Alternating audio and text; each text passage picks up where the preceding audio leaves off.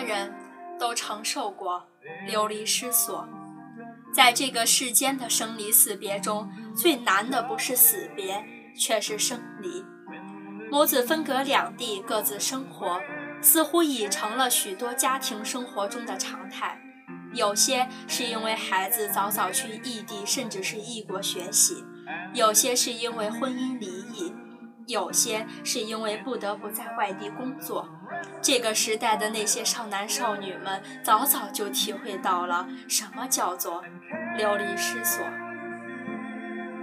所以，亲爱的安德烈才那么轻易地戳中很多人的心间。我不是母亲。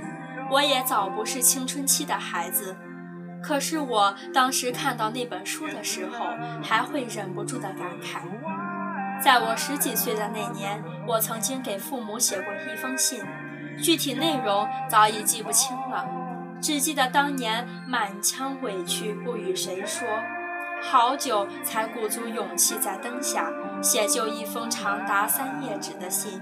写完之后，又忐忑又期盼地悄悄放进父母的房间，期盼的心情更是甚于忐忑与惊慌。多么希望他们能明白我之所苦所求，然而结果是，他们并没有就这封信与我长谈，甚至连主动提起亦没有。只是有一天，漫不经心、轻描淡写地说了一句：“哦，那封信。”我们看了，都是些鸡毛蒜皮的小事，云云。从此之后，少年向父母敞开的那扇心门，轰然关上，再也没有打开。当我站在如今这个年龄再去揣测他们的时候，多少也能明白，两个中年人以世俗之心，不太能体会少年维特之烦恼，更加难以猜测。兄弟姐妹成群的他们，与独生子女的我在成长中完全迥异的心情，更孤单，更需要朋友，更需要自由的空间。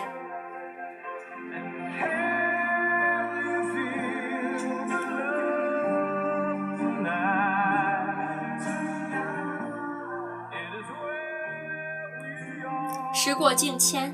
这件事早已被藏在记忆高阁深处，无人触碰，积满了灰尘，却被一封母亲写给女儿的信勾了出来。那是一个深夜，一位大姐让我帮她看看电脑是怎么回事，因为每天她都要登录 QQ 去查看女儿的留言，因为时差问题，这是他们平时保持沟通最重要的途径。后来，因此也开启了她的话匣子。这是唯一的一个女儿踏入成年的门槛，即将面临爱情与失意。她又喜又忧。讲了一会儿，他突然起身进屋，翻出了一封信。他说：“这是他写的草稿。”他从头到尾读起这封信给我听。轰的一下，我的心被拉回了那个少年时代。我是以怎样的心情写给了父母的一封信？在信的最后一部分。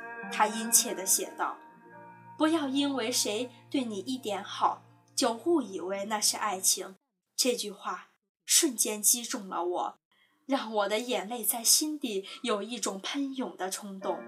大姐说，她曾经跟女儿说过这样的一席话：“假如她不幸少年怀孕，她作为母亲最需要做的事，不是去指责或者是斥骂她。”而是带他去一个最安全的医院去做一个最安全的手术，且不让任何人知道这件事。在这个世间的生离死别中，最难的不是死别，却是生离。血液至亲的人生生分隔，这种分隔不仅仅是地域之分，亦有同室而居却成陌生人的分隔。在这样的生离面前。很多人只知道以最简单、最便利的方式去解决问题、困苦、经济上的负担、生活里的照顾，这些付出已然让他们感觉精疲力尽，无暇去顾及其他。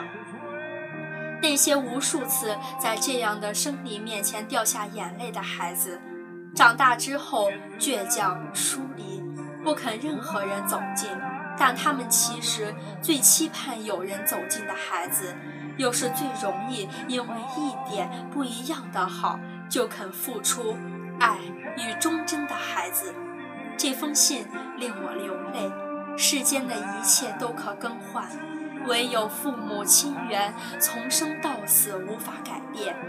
我们感激父母不求回报的付出，除此之外，那些未能被照顾的失意与彷徨，只能慢慢的在心底悄悄融化、消化。那些无力消融的苦，又寄放于后半生之中，等着命运来安置他们。这些幸运与不幸早成定局，我都明了。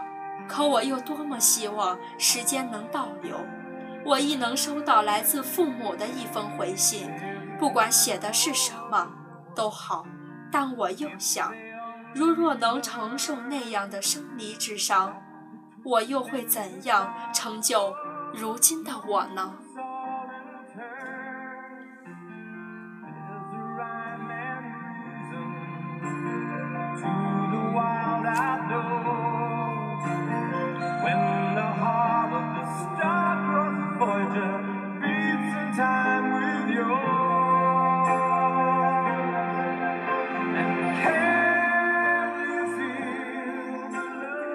篇文章的名字叫做《每一个人都承担过流离失所》，感谢大家的评论和关注。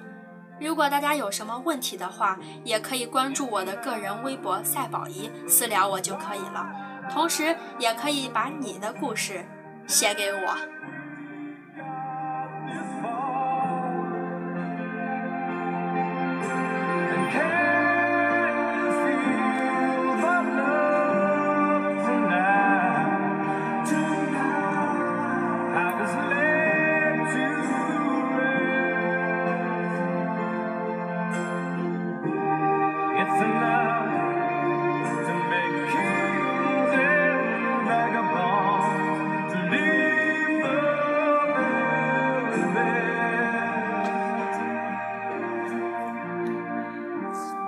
It's enough.